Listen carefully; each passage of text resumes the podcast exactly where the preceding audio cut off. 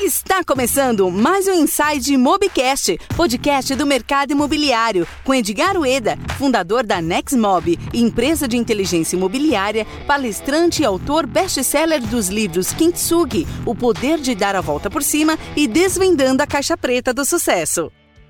Fala galera, estamos em mais um episódio do Inside Mobcast e agora com a minha convidada super especial, Maia Garcia. Nós vamos falar sobre timeshare, sobre fraction. Como que fala essa palavra? É fractional. Fractional. Fractional. Meu inglês, né? Eu, enfim, muito tempo no Japão, não aprendi a falar japonês nem português e muito menos o inglês.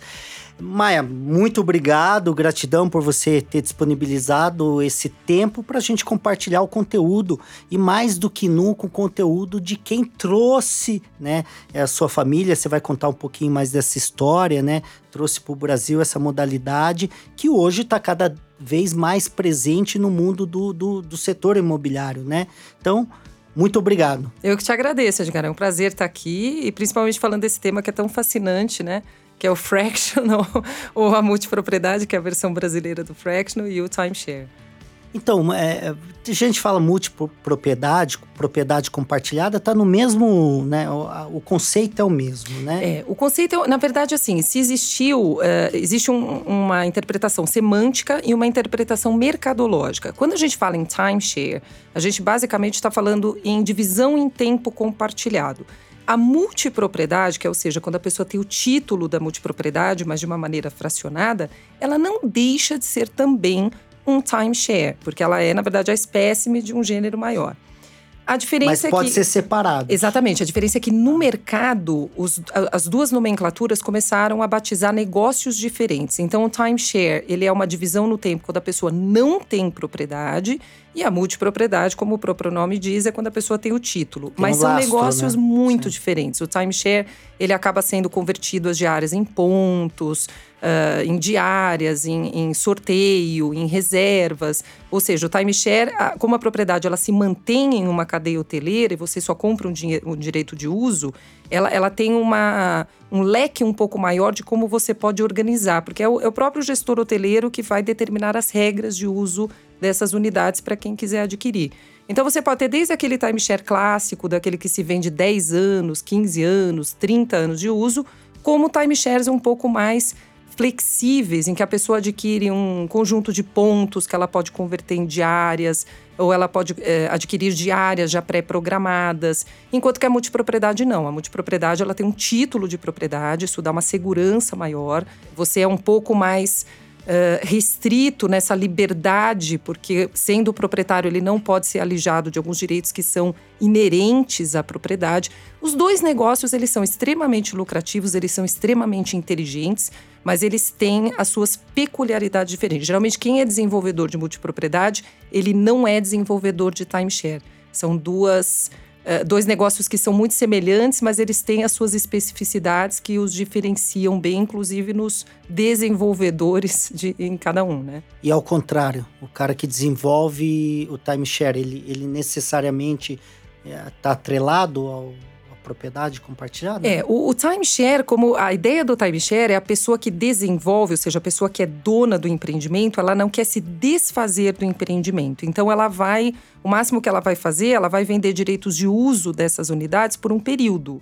Uma vez finalizado esse período, essa propriedade está voltando para esse empreendedor. Ele nunca sai do negócio. Ele nunca sai do negócio. E aí que está a grande sacada. Que é diferente do incorporador claro, convencional. Que e... o cara, ele, ele tá vendendo ali, é lógico que vai ter uma boa administradora, uma boa gestora de tempo compartilhado, mas a ideia da multipropriedade é o incorporador desenvolver, vender e, e sair fora. do negócio. O, o timeshareista, o desenvolvedor do timeshare, ele é o cara que nunca sai do negócio, porque o empreendimento nunca deixa de ser dele. Ele só está temporariamente permitindo o uso desse empreendimento para esses adquirentes. Então, é, muito cliente meu chega para mim e fala assim: Maia, o que, que eu desenvolvo? Eu desenvolvo timeshare ou desenvolvo multipropriedade? E aí eu sempre brinco: isso tudo vai depender de qual que é o papel que você quer ter. Você quer um papel apenas de um incorporador ou você quer ser um gestor deste empreendimento, coordenando esta carteira, gerindo essa carteira até o final? Quando a pessoa tem uma, uh, vamos dizer assim, uma inclinação, um perfil de realmente, não, eu não sou uma pessoa, não sou um gestor de um empreendimento. Eu prefiro realmente incorporar e sair. Evidentemente, o perfil é muito mais de multipropriedade. Mas quando a pessoa fala, não, o negócio é meu, eu não quero vender, eu quero explorá-lo de uma maneira um pouco mais inteligente através do compartilhamento, aí o perfil, sem dúvida, é de timeshare. Show de bola. E para muitas pessoas que estão nos ouvindo, o que que é, onde que surgiu essa modalidade é, é, e como que chegou até o Brasil? Eu já sei da história, né? Mas é melhor ouvir da sua boca. É aqui. um pouco a história do nosso DNA, né? O, a multipropriedade, ela na verdade ela surgiu na França. Então, França. Diferentemente do que as pessoas acham, ela não é um modelo americano, ela é um Engraçado. modelo francês. Ela surgiu após a Segunda Guerra é, como uma maneira de acesso ao crédito imobiliário. Né? Então, a Europa estava muito devastada, muito machucada pela guerra, as pessoas não tinham capital livre. E aí é que se surgiu a ideia da multipropriedade como um acesso mais fácil a um imóvel. Mais, era mais praia. barato comprar coletivamente. Coletivamente, exatamente. Então, a ideia inicial foi francesa. Uh, toda, toda a ideia do business, né, do compartilhamento, da ideia da multipropriété, né, como se fala em francês, Uh, mas os americanos pegaram essa ideia e transformaram essa ideia, obviamente, uh, de uma maneira um pouco mais profissional e ampliaram isso em uma escala, obviamente, muito maior. Então, quando a gente acha que o timeshare e a multipropriedade elas são americanas, é porque foi nos Estados Unidos onde existiu o grande boom desse Sim. negócio. Mas a origem, Onde né? Deu toda, a publicidade Deu a publicidade tema, né? maior, né? ele exteriorizou para o resto do mundo, as grandes cadeias hoteleiras, né? Que tornaram isso mais conhecido. Mas a ideia, a origem do negócio, ela foi francesa, né? Ela definitivamente ela foi europeia. Mas o grande mercado é americano. O grande mercado é americano. Eu acho que a multipropriedade e o próprio timeshare Uh, eles fazem muito parte da cultura americana, né? Então, assim, a gente chegou num, num índice muito interessante eh, que no ano de 2000, 6% da população americana tinha pelo menos uma propriedade em multipropriedade ou timeshare. Quando a gente fala 6% de um país de 350 milhões de habitantes, a gente está falando de um número aqui bastante expressivo, né? Uh, e no Brasil, como que chegou? No Brasil, se chegou através da minha família, né? Que o meu pai vendo que isso era um negócio muito inteligente, um negócio que tinha uh, um, uma inteligência de negócio né, muito interessante no compartilhamento de imóveis, ele veio introduzir essa ideia na América Latina. E aí ele prospectou Brasil, prospectou terras no Chile, na Argentina, no Uruguai, e havia sido né, escolhido Argentina, mas aí eu resolvi nascer no Brasil. né, não deu para programar, né? Minha mãe veio grávida para o Brasil, eu resolvi nascer no Brasil. E aí, com eh, toda essa questão pessoal, o primeiro empreendimento de multipropriedade da América do Sul acabou sendo no Brasil, especificamente no litoral norte de São Paulo. Esse empreendimento existe até hoje, ele é o mais antigo do Brasil e faz aproximadamente umas três a quatro semanas ele foi também uh, nomeado como empreendimento mais longevo do mundo, né? Longevo no sentido de várias gerações se sobrepondo uh, pra, no mesmo empreendimento ainda existente até hoje. Parabéns, hein? É um recorde. é um Logo recorde. entra no Guinness Book. É verdade, daqui a pouco entramos. Voltando, a gente vai dar continuidade, só para não esquecer, é, é, não só Estados Unidos, América Central, México é muito forte né, é, nesse tema também. E as grandes escolas estão praticamente lá. Por que, que o Brasil ainda não, não pegou tração nesse, nessa modalidade? Existe uma cultura não ainda como que fala adaptada ou não aceita? O que, que por que que está travando essa evolução? Essa é, essa é uma excelente pergunta. O México sempre foi o nosso grande a nossa grande referência, vamos dizer assim, porque é um país latino-americano e ao mesmo tempo nosso grande concorrente. Então, por exemplo, quando Mas ainda estamos longe, estamos né? longe, estamos é. ainda muito longe. Quando a gente tinha eventos há 15 anos atrás para angariar investidores internacionais, o Brasil sempre perdia para o México. E óbvio, né? O México, aonde que teve a facilidade mexicana? Eles são muito próximos dos Estados Unidos. Sim. Então, basicamente, o que, que acontece? Eles tiveram uma facilidade porque o próprio público americano que queria usufruir de férias no México já era, já trazia essa cultura. Então, ele já era um público mais preparado, mais acostumado. O cara que comprava um timeshare ou uma multipropriedade em Cancún, por exemplo, ele já era um americano que acho que, que isso... é a predominância do, do timeshare. Exatamente, né? Na Riviera Maia, enfim, sim, essa, sim. essa parte litorânea, ele já era um multiproprietário preparado. Ele já era um multiproprietário que já via isso no país dele, então ele já não tinha dificuldades com os contratos, ele já era, vamos dizer assim, um amaciado, né? Sim. Ele já era um consumidor amaciado. É, não, à toa, a, o México teve a lei, as leis de multipropriedade, elas foram muito mais uh, antigas do que a nossa, né? Então, o México, que não foi bobo nem nada, já fez uma lei, já, já criou isso no ordenamento jurídico deles, e isso dava uma segurança jurídica na aquisição desses empreendimentos muito maior. Potencial turístico, eu não elejo, eles têm, mas eu não elejo como um diferencial, porque eu acho que o Brasil tem um potencial turístico igual. Eu acho que a gente não, não perde nesse então, sentido. Você acha isso não é um fator Não foi um fator relevante. relevante. Nós temos, eu faço, por exemplo, muita multipropriedade nas Filipinas, e as Filipinas têm um potencial turístico fantástico. fantástico. É um país que tem Inclusive, 7 eu conheço mil Boracay. ilhas. Boracay, que você conhece. Fantástico, que né? E as Filipinas têm 7 mil ilhas, tem ilhas até desertas, mas sofre muito com o que o Brasil sofre. Falta de regulamentação legal, eh, dificuldade do juiz entender o que, que é o negócio, dificuldade do próprio público consumidor entender o que é o negócio. Então, eu acho que o que trouxe o Brasil um pouco para trás, primeiro, eh, foi a demora em a gente ter uma lei. Né? Não que a lei tenha sido um breakthrough no sentido de mudar os empreendimentos que já estavam praticando, mas a lei trouxe uma segurança jurídica mínima, né? Disso existir, de estar previsto no ordenamento, de um judiciário poder entender o que é isso, porque já existe uma previsão do cartório não poder negar um registro porque já existe uma previsão. Então, eu acho que a demora em a gente fazer a lei foi, sem dúvida, uma coisa que foi colocando o Brasil um pouco para trás. E sem lei, sem segurança jurídica, você não atrai o um investidor. Então, o investidor, quando ele demora para vir, se ele não se sente seguro para investir, você vai trazendo esse país um pouco para trás. Os primeiros que investiram, como meu pai, por exemplo, foram guerreiros, né? Sim, foram pessoas que acreditaram. Desbravadores, mas ousados. Ousadíssimos, assim. né? É. Eu brinco, eu não sei se ele era um aventureiro ou se ele era um louco, né? Porque assim, a pessoa colocar Toda um dinheiro... pessoa de sucesso tem um grau de loucura então, grande. Eu, eu, eu concordo totalmente com isso. Então, assim, as pessoas realmente que colocavam todo esse dinheiro e não existia lei e eu fui uma das primeiras pessoas que, que quebraram jurisprudências aqui no Tribunal de Justiça, isso estou falando já de 25 anos de trabalho. É, você colocar na cabeça de um desembargador, por exemplo, em São Paulo, em qualquer outro estado, que a multipropriedade ela tinha características diferentes de um condomínio tradicional, isso levou um tempo. Né? Hoje você tem precedentes aí muito consolidados, mas foi uma luta, né? A gente teve que abrir um pouco no facão essa, essa, esse preconceito. Então a gente colocava na cabeça que, por mais que não existisse no ordenamento jurídico, nada impedia que um grupo de pessoas que comprassem uma casa coletivamente pudesse se autorregular, seja através de uma convenção, de um documento particular, mas elas pudessem se autorregular. E a nossa maior dificuldade antes da lei era exatamente mostrar que nós não éramos um condomínio tradicional. Então, quando eu adquiro uma fração juntamente com você, eu não conheço você. Você pode morar em Manaus, eu posso morar em Porto Alegre. Eu quero ter aquele imóvel dentro daquele espaço de tempo. E isso não me vincula a você. Então não adianta tá o judiciário tudo... nos tratar como condôminos, como se nós nos conhecêssemos, como amigos, como irmãos, porque essa não era a característica da multipropriedade.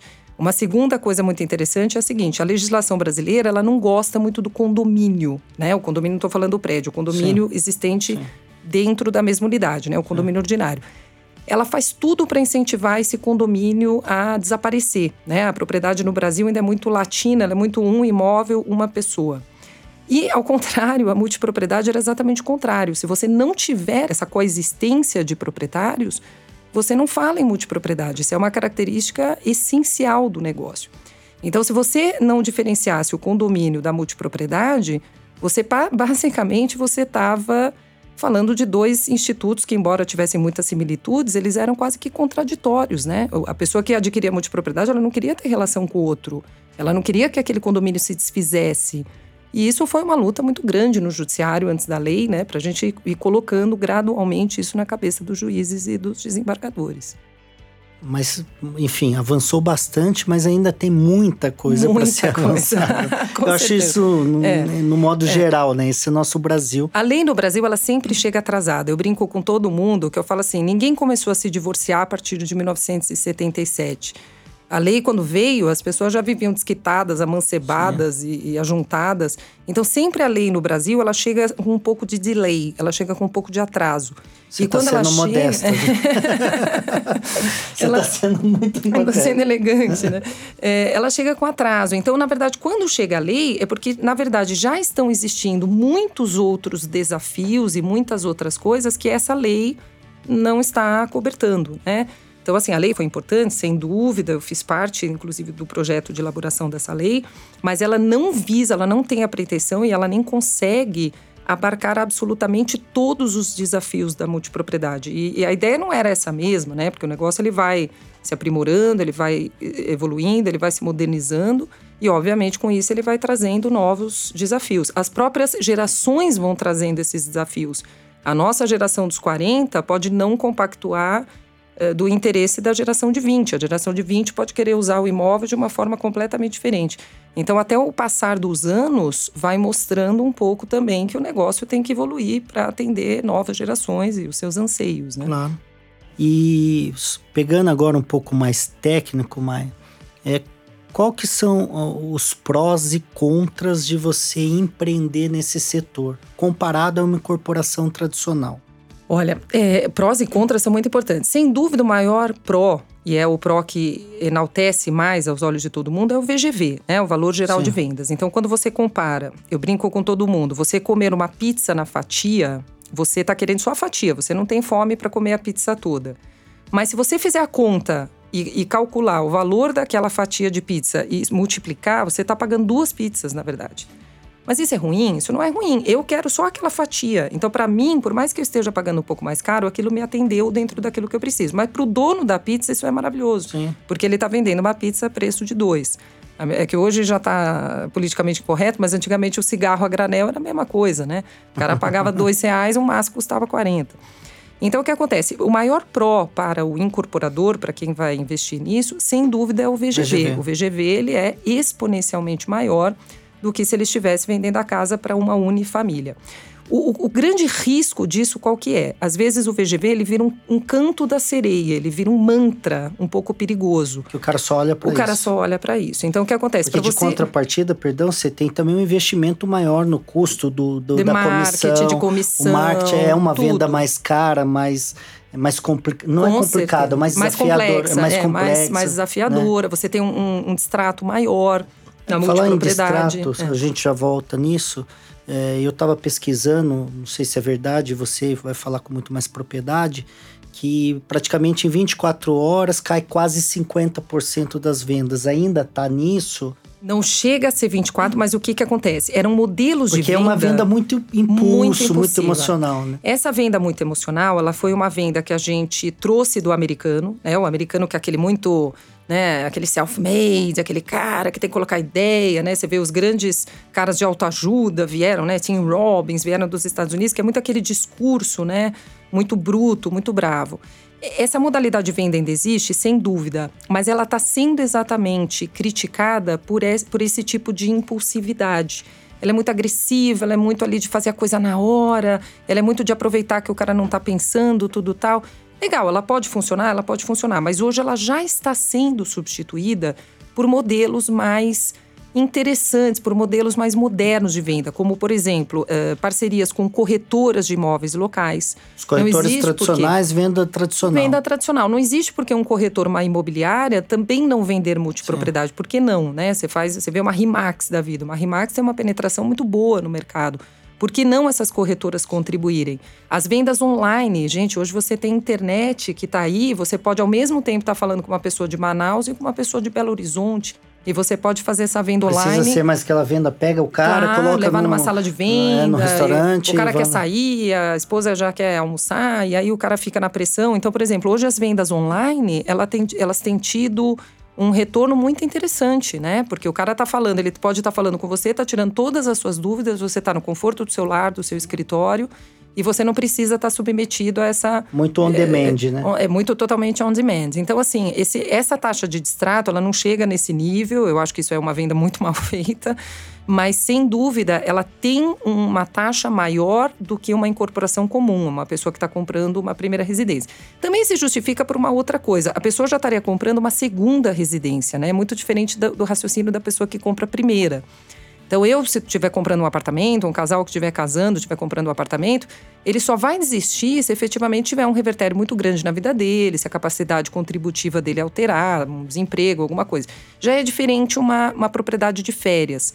Então, já é natural a propriedade de férias, né, a segunda residência, ela ter um distrato maior do que a primeira. Claro, isso não tem a menor claro. dúvida. É, mas sem dúvida, esse tipo de venda muito agressiva, que já está ficando um pouco demodê, ela já está ficando um pouco desgastada, sabe? As pessoas já estão cansando um pouco disso. E eu acho que a tendência dessa taxa é, sem dúvida, diminuir a partir do momento que você introduzir essas técnicas mais inteligentes de venda, como as vendas online, ou através Ao mesmo de corretoras. tempo, também vai ser uma venda mais demorada. Vai ser uma venda mais demorada. E eu sou contra uma frase que é muito conhecida no mercado que fala o seguinte: ninguém acorda para comprar uma multipropriedade.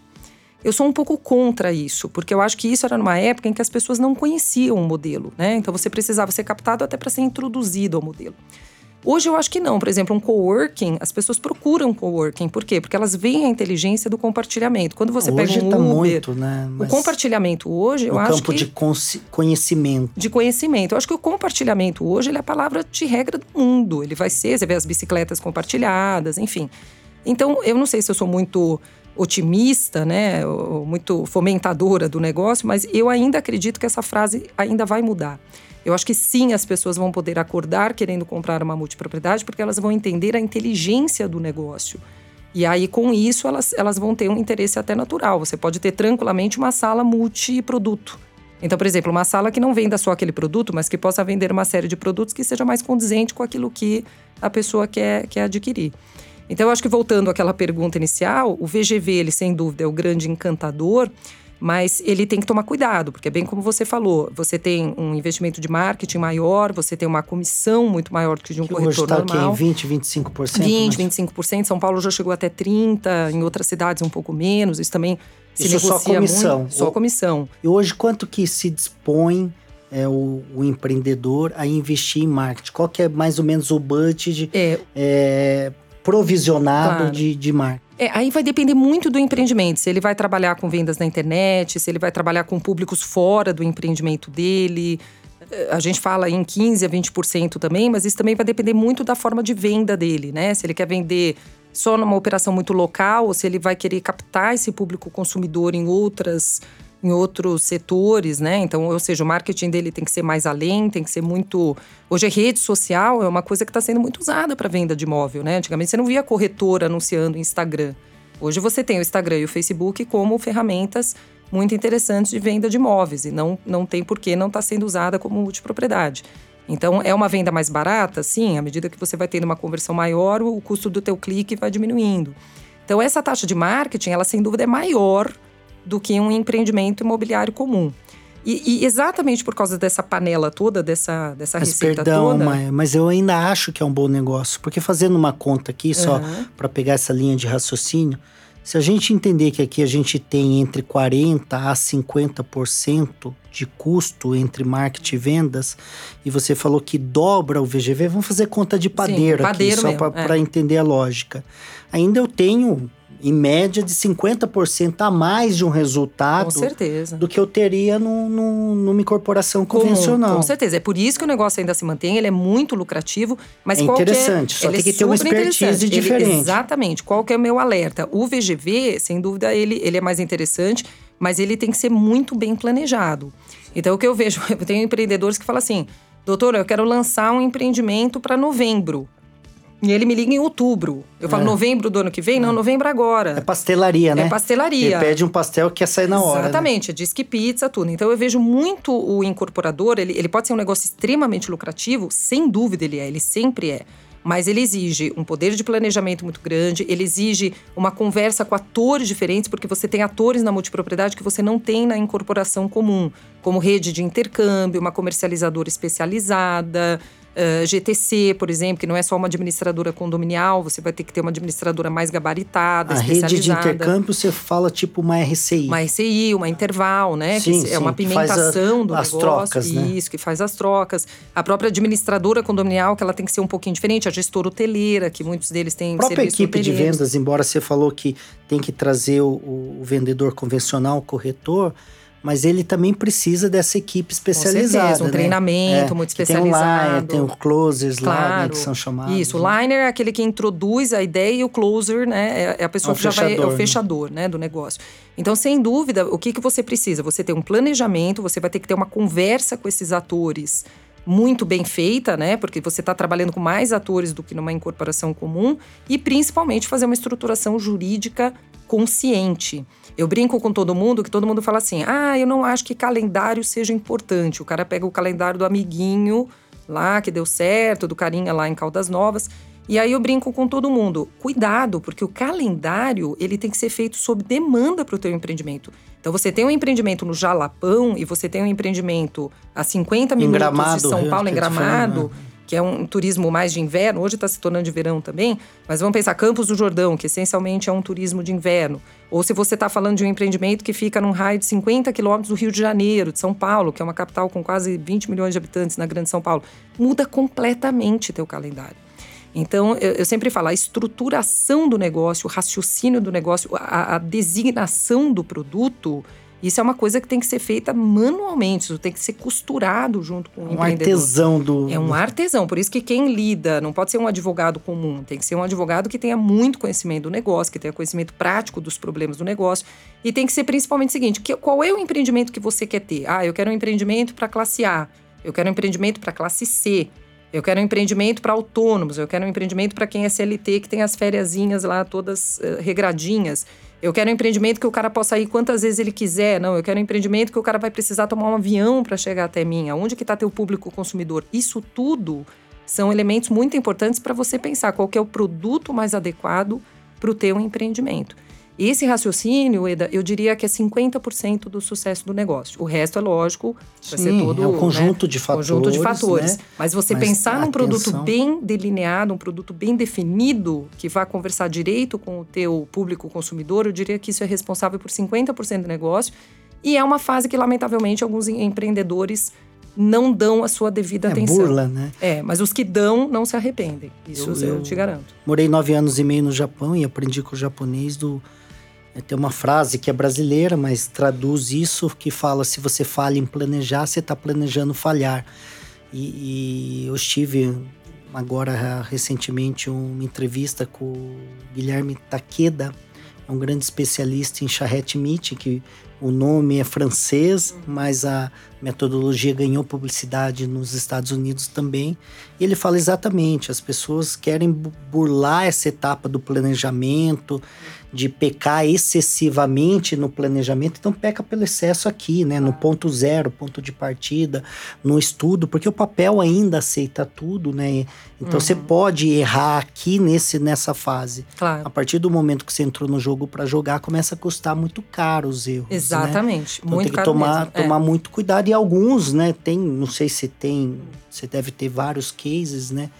De alguns empreendimentos que de fato quebraram um, um CNPJ, né? Porque foi concebido, foi planejado, foi tudo feito errado. Né? Exatamente, né? queimaram a marca, queimaram. E eu sempre falo, tem uma frase de padaria que eu gosto muito de usar e que eu uso muito em negócios, que é fazer bem para fazer sempre. É aquela frase de padaria, mas por exemplo, se você tem um Ou business de placa model, de caminhão, de placa de traseira de caminhão. Exatamente. Mas quando você faz bem, por exemplo, você é um incorporador. Ah, eu quero fazer de qualquer jeito para ganhar dinheiro e ir embora. O que que você está perdendo nessa oportunidade? Veja, se você fizer um empreendimento bem feito, que vá fortalecer a tua marca, que vá consolidar a, a, a tua reputação, poxa, você pode ter um business model para outros empreendimentos. Claro. E você vai ter esse delta sendo multiplicado tantas vezes quanto você quer. Então eu sempre falo, façam os empreendimentos corretamente, porque se você tiver um business model que funciona e de sucesso, e de né? sucesso, não é só o modelo, né? claro, né? com certeza, de sucesso, que seja bem sucedido, que seja algo que as pessoas tenham um orgulho de falar, criar uma identidade com o empreendimento, você tem uma fórmula de sucesso para você aplicar tantas vezes quantas você desejar. Então é muito importante esse planejamento, é muito importante você se atentar aos passos do negócio, ainda que seja você esteja com muita fome de começar, com muita fome de ganhar esse VGV, mas você você vai atingir esse VGV mais fácil se você planejar bem essa fundação. E com os especialistas, correto? Com né? certeza. Cada macaco é. no seu galho, também é uma frase de caminhão. Claro. Mas é, ela é verdadeira.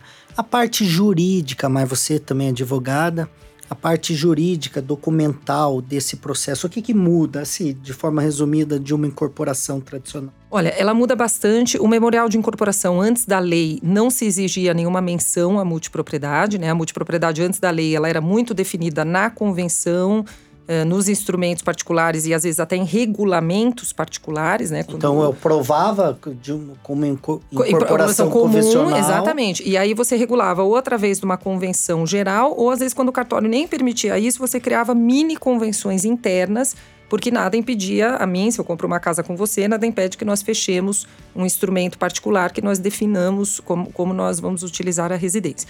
Hoje, com a lei, eh, esse, esse memorial de incorporação ele já faz referência à multipropriedade. A grande questão é saber Uh, o memorial, ele precisa ser muito engessado? Muita gente me pergunta isso. Eu não sei se eu vou vender bem na modalidade 1,26 ou na modalidade 1,52. E a pessoa está coberta de razão. Às vezes isso é muito o jogo da venda. Às vezes você tem um, um, produto que fala, poxa, esse produto eu tinha certeza que ia vender bem, mas o que está vendendo melhor é o produto de saída. Ou vice-versa. Às vezes você acha que um produtinho mais barato vai vender e até o produto Prime que está dando a velocidade no negócio. Então, o memorial de incorporação ele tem que prever a multipropriedade, mas eu recomendo que ele não preveja de uma maneira muito engessada para que amanhã você não tire o jogo da venda, né? Se você prever, ah, tem X unidades que vão estar nessa modalidade, amanhã uma outra modalidade está vendendo muito mais, você não perde essa chance de negócio. Mas eu posso aprovar nas duas? Eu, ou eu escolho uma e outra e depois eu posso mudar? Mudar o memorial de incorporação você não consegue depois da venda, porque aí você precisaria da anuência de todos os tá. adquirentes. O que geralmente eu faço e tem sido aceito, até porque é uma coisa muito nova, só depois da lei, é, o que eu tenho feito é deixar formas mais flexíveis no memorial. Eu posso vender essa casa em X frações de 1,52 avos ou em Y frações de 26 ou até mesmo em W frações de 1 sobre 13. Então, ou seja, eu prevejo um pouco o molejo da coisa para que, se na mesa de venda a realidade se mostre diferente, você já tenha uma previsão, pelo menos genérica, no memorial então, de incorporação. Então, você deixa flexível na parte comercial, com as possibilidades. Isso. Né? Mas a lei é a mesma. A lei é a mesma, exatamente. É diferente de uma incorporação do, comum. Do timeshare e do, da propriedade compartilhada. É, a, a, propriedade compartilhada é que tem a lei, que tem a 13.786. O timeshare, ele não que tem é uma, lei, lei, nova, né? É, é uma lei nova, é uma lei de Sim. 2018, ela foi do final Sim. de dezembro de 2018. O timeshare, ele não tem uma lei, ele tem uma deliberação do Ministério do Turismo. Mas é... eu uso a lei 13 mil para aprovar. Ela é muito. O timeshare você não precisa aprovar. Eu posso né? aprovar, é. na... ah, não? É não, porque o timeshare, como a casa é minha, eu posso vender essa casa para quatro pessoas e eu regulamento, eu vendo direito não preciso uso. fazer nem incorporação não, convencional? Não, não, não, porque aí vai ser, vai ser a, a, propriedade vai continuar sendo sua. Então, por exemplo, se eu tenho uma casa que eu quero vender para quatro pessoas durante um período. Falou, olha, você, você vai poder usar a minha casa durante 10 anos. Quais que são as condições pelas quais eu estou te dando a minha casa durante 10 anos? Ó, a condição é essa, essa essa, você vai pagar isso, isso aquilo, você vai usar dessa forma rotativa. Aí acabou.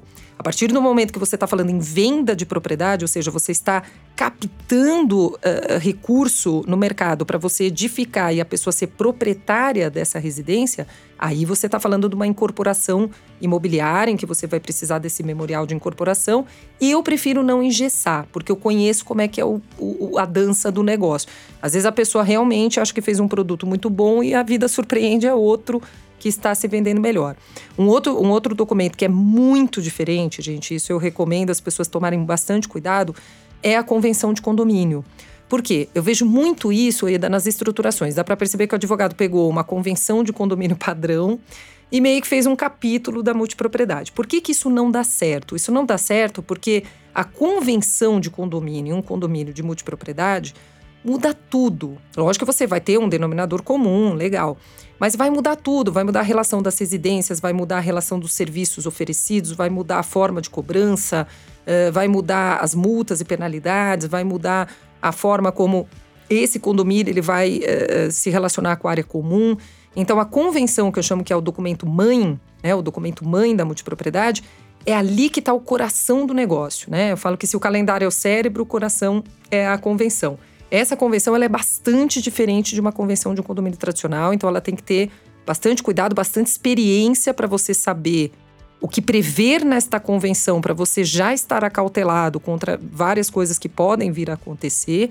Então eu brinco que as convenções que a gente faz é que nem fundação de prédio japonês. Você que morou lá, você sabe disso. O Japão, por que, que o prédio não cai? Bem flexível. É muito flexível. Você tem o terremoto, mas a fundação está preparada. Então a convenção ela não é para prever um empreendimento naquele momento. Ela é também para prever esse empreendimento pelos próximos 5, 10 anos. E pelas né? suas variáveis, né? Pelas variáveis. Então foi a primeira vez, por exemplo, esse ano passado, eu consegui pela primeira vez aprovar assembleias por software. E as pessoas falavam, nossa, os cartórios falavam, gente, mas eu nunca vi assembleia por, por software. Eu falei, mas por quê? Porque a gente já está preparando para o futuro. No futuro, Sim. as pessoas não vão nem se encontrar, as pessoas nem vão tá precisa, tá... né? nem precisa. Nem precisa, as pessoas vão estar tá se falando por alguma ferramenta. Então, a gente tem que sair um pouco da nossa própria vivência, né? Quando você faz uma convenção, você está preparando aquele empreendimento para o máximo de um futuro que você vir. Você tem até que sair um pouco da caixa para imaginar o que, que vai existir aí num futuro próximo que vai permitir as pessoas a se regulamentarem melhor. Show. Mas eu acho que aqui a gente vai ter que, inclusive, te convidar novamente, porque conteúdo, conteúdo tem para vários ah, podcasts. Claro. Galera, deixa aqui seus comentários, caso você queira se aprofundar em determinado assunto ou tema. Deixa aqui, compartilha esse conteúdo para que no próximo episódio a gente traga mais conteúdo sobre esse tema específico. Mas vamos voltar um pouquinho à parte comercial, porque o nosso público é, é, é, bem diversificado. Então, nós temos incorporadores, construtores, mas nós temos corretores, enfim, é bem, bem é, pulverizado o nosso público. Pegando a parte comercial, hoje os imóveis são vendidos muito na planta, né?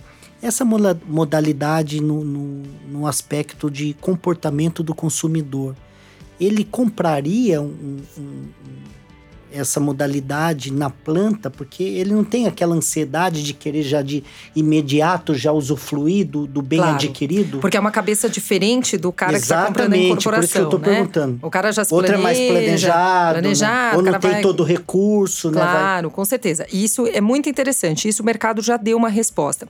Quando o cara comprava na planta, vamos dizer que tem um prazo aí de construção de dois anos, 30 meses, como que você administrava essa, essa ansiedade, ansiedade, que o cara quer. E exatamente aí que o Acho mercado. Que era uma loucura, já, né? Não, uma loucura. O cara já queria usufruir, ele já tinha orgulho, ele já Você queria. entrou tá nessa lá. fase, né? Entrei, entrei. A gente tinha na época, inclusive, era muito bonito ver os empreendimentos, eles meio que se ajudavam. Então, assim, olha, enquanto eu estou construindo Os aqui. Os intercâmbios já, já, já, já meio que existiam meio, né? Então, assim, um, um empreendimento já usava o, o, o ocioso dele para atender a minha carteira e amanhã eu pagava esse empreendimento de uma outra maneira. Então, assim, o mercado lá atrás, né? Eu estou falando bem lá atrás, ele meio que se dava as mãos. Hoje, já existem produtos nas cadeias hoteleiras, seja a RCI ou seja o intervalo, para que o próprio empreendedor ele compre. Uh, produtos, né, que seriam cartõezinhos de férias, em que o, o, adquirente ele já possa ir usufruindo essa experiência de férias, ainda que não necessariamente no empreendimento a que ele está vinculado, que ainda está tá em mais profissional o intercâmbio. Muito mais. Essa então, é a então, tradução. E aliás já dá até uma degustação, vamos dizer assim, do que seria um intercâmbio. Então, quando esse empreendimento já está construído, já está edificado, ele já pode usufruir, ele já está experimentado nessa coisa de poder usar vários empreendimentos. E ele, ele não reclama já... porque ele tem que pagar o custo do intercâmbio, porque tem que pagar uma pequena taxa. Né? Geralmente, né? esse primeiro custo, ele é custeado pelo incorporador. Exatamente porque ele sabe pra que… Não, né, para amenizar essa pra sensação. Para amenizar essa ansiedade. Então, geralmente, esse primeiro custo, é, ele é, ele tá um pouco embutido no preço. Obviamente, claro. o incorporador vai embutir no preço. Mas ele é custeado inicialmente pelo incorporador, que é exatamente para dar para esse cara uma experiência, para a adesão dele ao empreendimento continuar firme. E já está dando um pouquinho o gostinho dele do que, que seria viajar de uma forma fracionada, do que, que seria fazer um intercâmbio. Então, quando ele chega para usufruir efetivamente no empreendimento que ele comprou, ele já está bem mais preparado, ele já está gostando da experiência, ele já usufruiu, ele já compartilhou com os amigos, enfim. Ele já vem um pouco mais preparado. Então, o mercado deu uma resposta a esse gap que no passado a tá gente mais, tinha que muito dar... mais maturado, muito né? Muito mais. Antigamente a gente tinha que se dar as mãos e rezar, né? Mas hoje, hoje graças a, a Deus, já, o mercado já foi inteligente, né? Toda demanda reprimida vai ter sempre uma resposta mercadológica. Isso é, isso é fato, né? Em algum momento sempre vai surgir alguma solução Tem que ter, um né? problema. Senão morre, né? com certeza. E, e como que é o comportamento, ainda no comportamento do consumidor, é, como é uma, é uma compra mais barata, porque ele está comprando uma fração, vamos supor que está na faixa de 40 mil aí, uma fração, é como que é o comportamento dele? Ele costuma pagar à vista? Ele costuma também entrar no processo de parcelamento? Você tem já? Você deve ter essas métricas, Sim. né? O que, assim, hoje a gente tem feito e isso é muito bom. Porque isso, isso muito... perga, per, é. até desculpa pela pergunta, ela é, é bem pontual é, até pelo planejamento financeiro do incorporador. Com certeza. Porque a exposição é. de caixa dele talvez é, é seja maior. menor ou pior, é. né? Na multipropriedade, a exposição de caixa é um pouquinho maior. A gente fala que tem uma barrigada um pouquinho maior. Ele vai ter que pagar alguns agentes antes, né? Vamos dizer assim, que ele é o último a receber. Uh, mas também ele é o último a receber, mas também quando ele recebe, a coisa é muito mais exponencial. Ele começa triste fica e muito, e, fica muito, muito feliz lá na frente. Feliz, Exatamente. Então, muito incorporador fala, poxa, mas eu fico muito exposto, eu tenho que pagar todo mundo, tem que pagar a incorporadora, tem que pagar a rede de intercâmbio. Mas ele, se ele entender que se o negócio dele for bem planejado, quando ele tem essa curva de ascensão, essa curva de ascensão no caso dele é infinitamente maior. É porque essa clareza é muito importante. A maioria muito. entra no jogo, principalmente por ser uma modalidade ainda não tão explorada muita gente só vê aquilo que você falou, vê o VGV. Claro. Mas ele não entra muito consciente, né? Ele entra em campo sem entender algumas é. regras. É a né? ansiedade que você estava falando. Tem a ansiedade do adquirente em usar, tem a ansiedade é. do, do, do, incorporador né? em querer ganhar logo, né? Mas, por exemplo, é realmente assim, é, hoje eu vejo muito que tem gente financiando em 48, em 60, 72. Isso vai muito depender Mas a média da tá classe. A média está 60, 60, vai. Vamos dizer aí tá. entre 48 a 60. Tenho visto visto 72 também. E mas ele, isso perdão, muito ele tem depender. uma desvantagem, né? Eu só vou lembrando aqui, como claro. é um bate-papo informal, ele tem a desvantagem, porque a incorporação tradicional, ele tem muito repasse. Uhum. Ele financia até a entrega da obra, normalmente Claro. dois anos, ali vem o banco, faz o repasse, ele já se livra dessa Disso, parte. é. Já nesse caso não tem. Já não. Por isso que a barrigada dele é um pouco maior. O que eu tenho visto é o seguinte: lógico que vai depender muito se você está trabalhando com empreendimento classe C ou empreendimento classe A. Eu vou dar um exemplo para você. Eu estou trabalhando com empreendimento, isso ao mesmo tempo, tá? Tá na minha carteira hoje. Um empreendimento para classe D. D de dado. Tem? Tem classe D na Bahia, tá? Que é uma, Que preço uma a fração média a de fração? 20 mil reais, Ô, 19 louco. mil reais. É um acesso também uma semaninha, um acesso bem simples, empreendimento bem simples, com custo bem baixo. E ao mesmo tempo eu tenho na minha carteira um triple A que nós estamos fazendo em Angra dos Reis, que as casas têm 485 metros quadrados com iate incluído. Que uma fração seria? Aí é. Aí depende do, produto que ele quer. Tem uma que tem marinheiro, tem outra que é um barco menor, enfim. Então, isso é muito bom, viu? Eu fico alegre quando eu tenho esses dois empreendimentos na minha carteira, porque mostra que a, a multipropriedade ela, é uma, ela, ela tem todo e qualquer Inclusive, eu público. tenho um projeto muito ousado, viu, Mai? Quero É, você ah, comigo nesse lá, projeto. con- Conte comigo, conte comigo. Isso é muito bom. Então, você, por exemplo, quando você fala de um público AAA, um público AAA não quer ficar endividado seis anos.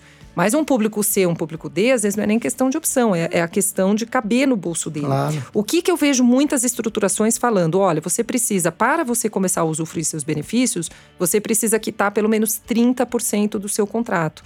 Tá? Para evitar exatamente aquela, aquela barrigada que o cara financia em seis anos, usa três meses, ah, desistir, enfim, você dá um, um prejuízo ao incorporador. Então, hoje, ah, muitos empreendimentos têm exigido esses, essa quitação dos 30% para começar a usufruir não só o empreendimento, como benefícios, como rede de intercâmbio. O que é legal é, nós tivemos também, além da lei de multipropriedade, nós tivemos a lei de- dos distratos. Né, Sim. que é uma. Aliás, falei errado o número da lei de multipropriedade. A lei de multipropriedade é 13.777. A lei 3.786 é que é do distrato. O distrato também foi muito interessante. Aliás, foi um. Você devolve 50, né? por 50% cento hoje. se tiver um patrimônio 90, de né? afetação ou 25%. Antes era 90, 85, É, antes ia da é, cabeça do é. juiz, enfim, o juiz não conseguia entender, né, Foi que isso deixou muito incorporador quebrado. né? quebrado, muito exposto, né? Muito.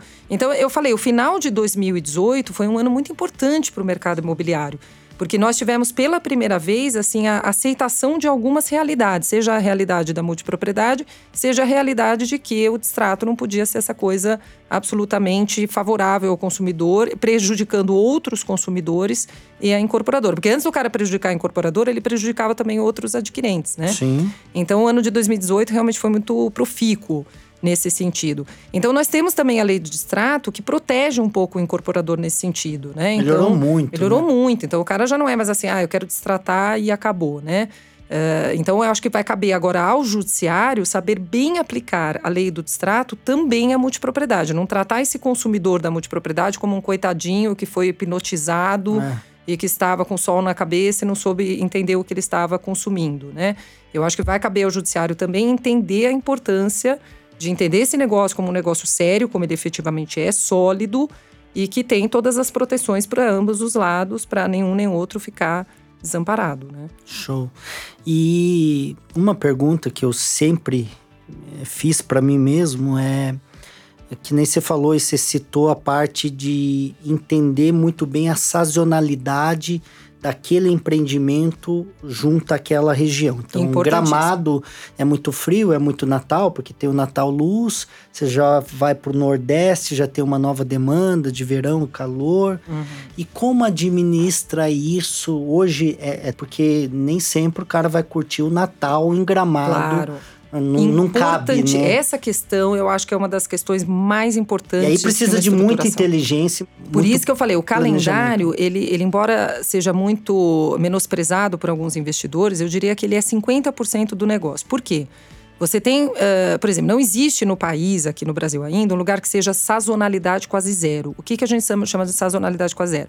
Um lugar que não importa se seja inverno ou verão, ele vai estar tá sempre cheio. Então, vou dar exemplos de lugares que a sazonalidade é quase zero: Cancún, Nova York, Dubai, Las Vegas. Orlando até tem uma sazonalidade porque lida muito com criança, né? É, Disney, uh, Bangkok, enfim, você tem lugares que não importa se você vai no inverno ou no verão, você tem uma sazonalidade muito Sim. equiparada, Sim. né? Você não tem Uh, vamos dar um exemplo de um lugar que seja uma sazonalidade muito bem definida, Bariloche. Bariloche é uma sazonalidade muito bem definida.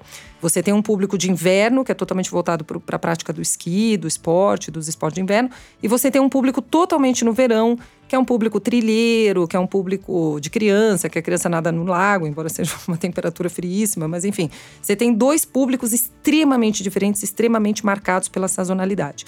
Quando a gente fala de Brasil, a gente fala o seguinte: quando você vai montar o teu calendário, você tem que pensar em qual multiproprietário você quer atender.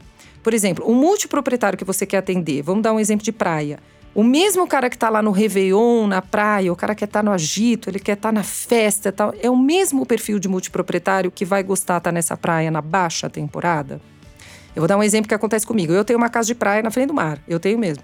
Eu não vou para essa casa de praia em janeiro. Ah, mas é verão e não sei o quê. Porque eu odeio o trânsito, sim, a, sim. a muvuca. Eu, se posso ter aquela casa na baixa temporada. No contrafluxo. Né? Eu adoro ir na sim. baixa temporada quando tá claro. vazia. Eu nado no mar sozinha. Então, ou seja, você também tem este público, que é um público que não gosta de estar nos lugares no momento que eles estão mais. Você só tem que saber encontrá-los. Exatamente. O Natal que você deu, aliás, o exemplo, é excelente. O Natal muita gente qualifica como alta temporada. E na nossa prática, e uma prática mais gerencial do que jurídica, a gente notou que Natal é um período extremamente complicado. Porque você é casado, às vezes a tua mulher quer passar com a mãe dela, que com sim, o irmão e com o ex-marido e que não sei o quê. Então não é todo mundo que, que pode estar no Natal. Tem gente que adora viajar no Natal, tem gente que tem mil compromissos familiares. Então o Natal também é bastante delicado. delicado. Nossa, é um que eu até nem qualifico como alta temporada, porque o Natal tem muita gente que não quer ir. Mas eu acho que o único, pelo menos no Brasil, pelo menos o que eu conheço, o único que tem o Natal definido, acho que é Gramado. É Gramado, né? isso. Que aí ele Natal tem, né, Luz, né? Isso, tem ele tem esse... uma, uma celebração, é. né? Ele tem toda uma coisa. Mas isso que você falou é super importante. Como você, você vai ter uma coisa que é um erro que muito incorporador faz. Todo multiproprietário é igual. Não, ele não é igual. Mesmo que ele seja família, ele vai ter gostos diferentes. Sim. Vai ter gente que vai adorar estar tá lá quando tá o povão, vai ter gente que vai odiar quando tá lotado, vai ter gente que gosta de viajar em feriado, vai ter gente que não gosta. Tem gente que tem criança que só vai poder viajar quando está em férias escolares. Então, por exemplo, o mês de julho pode ser horrível para você. Mas se você tiver três filhos, o mês de julho vai ser o seu bálsamo, Sim. porque as crianças estão em casa, você tem que dar, desanuviar aquilo de alguma maneira. Então, é, você tem que pensar no calendário desta maneira. Como que você vai montá-lo de uma maneira você a, a, agradar a cada perfil. E aí que vem estruturações, Ueda, muito mais inteligentes do que aquela coisinha muito caretinha que veio dos Estados Unidos, no modelinho 152, que o cara tinha aquela semaninha bem fixa e tudo tal. Por que, que veio esse modelo? Por que, que esse modelo veio dos Estados Unidos? Porque pela legislação americana, eu sei que hoje mudou muito, mas a legislação americana nos anos 80, é, o, o americano ele não tem férias remunerada. Ele, quando ele tira férias, ele não ganha da empresa. Então, ele sim. fala para o empregador dele quando ele vai tirar férias. Sim, sim. Então, por isso que esse modelinho de uma semana dava e muito certo na Europa. E aí não tem um fluxo grande que nesse mês vai sair todo mundo para férias. Não, não tem. Né? O cara, você vai para Yosemite ah. em outubro, tá lotado. Então, o que acontece? É, esse modelo 152 aves, que era aquela semaninha bem fixa, era um modelo que ele até deu certo no Brasil, sim, o nosso ainda é nessa modalidade. Ah, então foi inserido já o modelo. Foi, eram os avós, né? Os vovôs trouxeram esse modelo, porque era um modelo que existia, ninguém sim, conhecia sim, outro. Sim, Mas é um modelo que eu devo confessar que é muito pareado à cultura americana, à, à cultura europeia. Então, esse modelo no Brasil, ele só dá certo se ele for muito flexibilizado. Eu já fiz empreendimento ainda, ainda existe no Brasil, gente que apoia aposta na modalidade 152, mas nunca naquela semaninha muito fixa, porque se eu perguntar para você hoje o que, que você vai fazer na terceira semana de agosto de todos os anos da sua vida, você não vai saber responder. Não. Então, se você não se planeja com muita antecedência. E nem né? o cara que é isso, é. né? Ele também não está comprando um empreendimento para ele ficar agora com uma é. pecha em cima da cabeça dele. Então você tem que criar, hoje tem estruturações muito mais inteligentes do que aquela semaninha fixa, que lamentavelmente ainda tem empreendimento que acredita muito nesse modelo, que são modelos mais flexíveis, rotativos, flutuantes, modelos que você não dá um período para a pessoa, você dá um direito dela escolher o período. Então, e eu posso, vão... perdão, escolher quebrado? Pode escolher se eu quebrado. Tenho, se eu tenho duas, se eu tenho bissemana eu posso fracionar em quatro etapas? Tipo, Pode, tipo, três, então, três, três, isso. quatro? A gente já tem feito muito isso. Isso então já existe? Já existe, embora assim, ah. são poucos os advogados e os empreendedores que conhecem, mas já existem essa forma de fracionar. Então, assim, você não precisa usar a semana inteira. É porque às vezes eu você não pode quero, quebrar. Eu quero ficar três dias. Claro. Né? Às vezes você quer ficar só três dias, segunda-feira você não pode ir, então você Sim. não queima toda a tua semana. O que vai precisar verificar é, por exemplo, se seu público pega um avião, você está com um empreendimento no Jalapão. Seu público, 90% eh, do seu público tem que pegar um avião para chegar Sim, até você. Aí não compensa ser fracionar, porque aí o cara teria que ter ele essas três, três passagens dias, aéreas. Porra, né? Exatamente. Ah, nem quer, né? Então o fracionamento ele é interessante quando quando você está muito próximo do teu público consumidor. Então, o teu público consumidor pode pegar um carro e estar tá no teu empreendimento? Pode. Fraciona, cara. Não, não, não faça aquela semaninha, é. porque esse modelo é um modelo que não é, não é brasileiro, não é latino. Ele é um modelo europeu. O europeu é que tem a semana do verão e ele fica lá a semana do verão, lá na Côte d'Azur.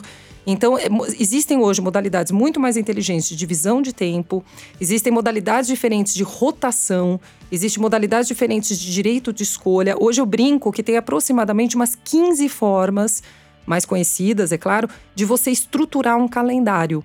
Eu tenho na minha carteira hoje quase umas 10 formas diferentes de estruturar o tempo. E todas elas fazem sentido para aquele empreendimento, para aquele público que eles querem atingir, para aquela localidade. Então, não, não comprem uma fórmula. Se eu puder dar uma dica, tá?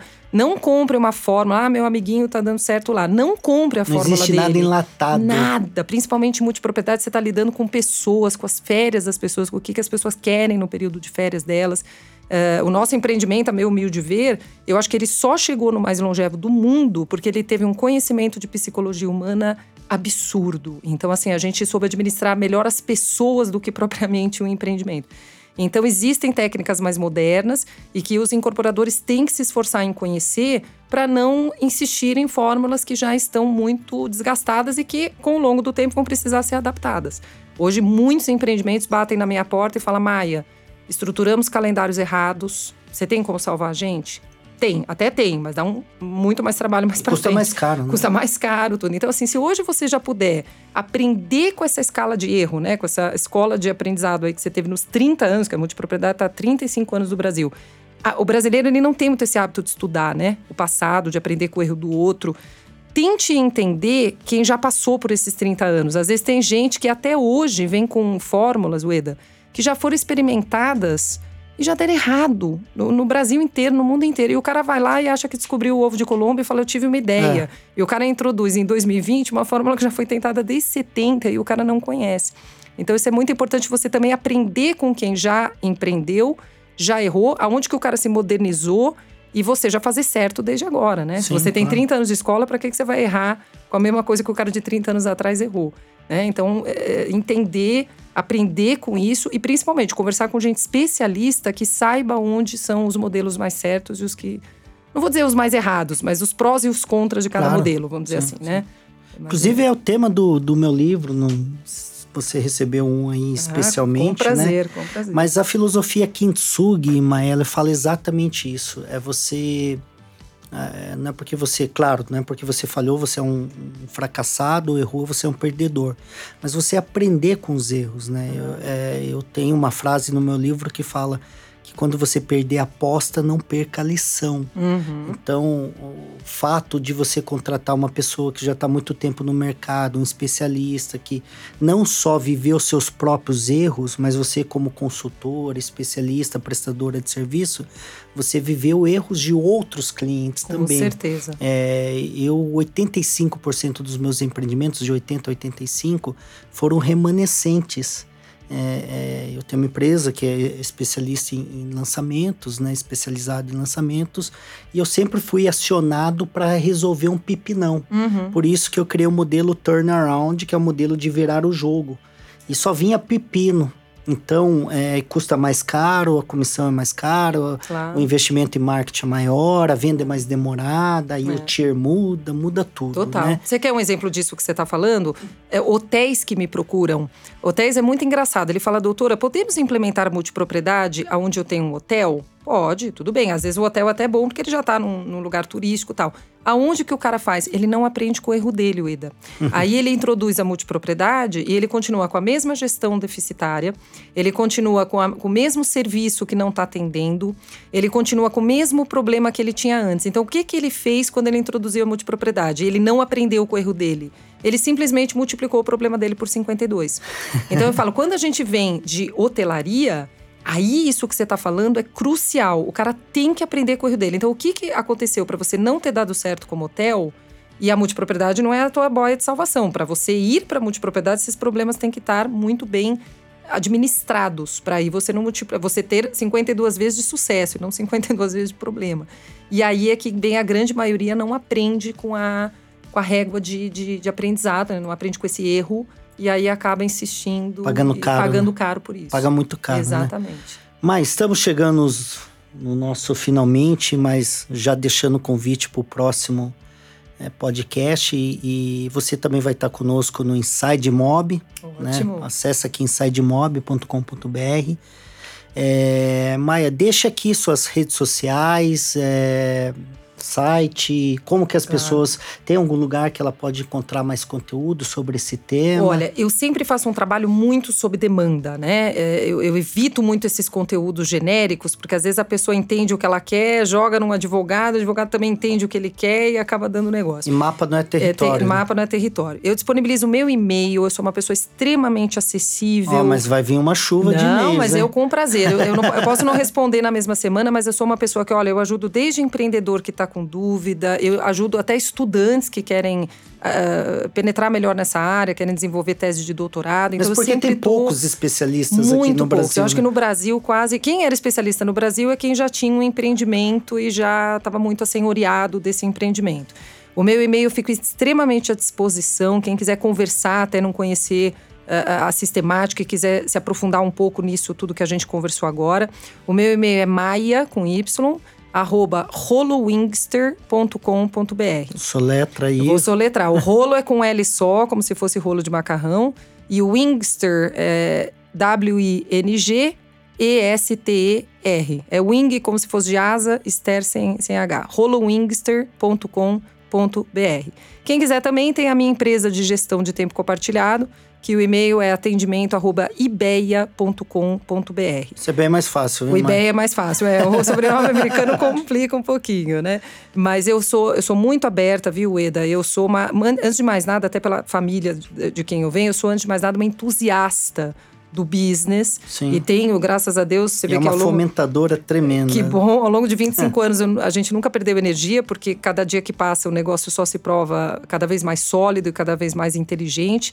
E eu fico à inteira disposição, seja para incorporador, para corretor, para estudante, advogado, a gente está aberto para atender aí todo e qualquer público. Show, Maia. Bom, e as pessoas que estão me ouvindo aqui, é só acessar Edgar Ueda Oficial nas redes sociais geramos conteúdo diariamente, conteúdo gratuito para você. E se você não assistiu outros podcasts, é só acessar aqui na nossa trilha Inside Mob Cast, que é o podcast do mercado imobiliário. Maia, quero agradecer do fundo do coração. Eu que te agradeço. Eu, é uma hora que passou rápido, voando. Rápido. é, o fato é que você tem muito conteúdo, muita propriedade. Eu tenho total certeza que nós vamos fazer outros episódios, se assim a sua agenda Fico permitir, super né? à disposição, vai ser um é, prazer. E eu tenho, te, te vejo lá no palco, dividindo o palco conosco no Inside Mob aí, que vai acontecer nos dias 2 e 3 de setembro na cidade de Campinas, tá, Maia? Ah, okay? ótimo. Eu que te agradeço, Eda. É sempre um prazer falar sobre multipropriedade. Convite aceitíssimo e fico aí à disposição de todos vocês. Beijo no coração, galera, e até a próxima.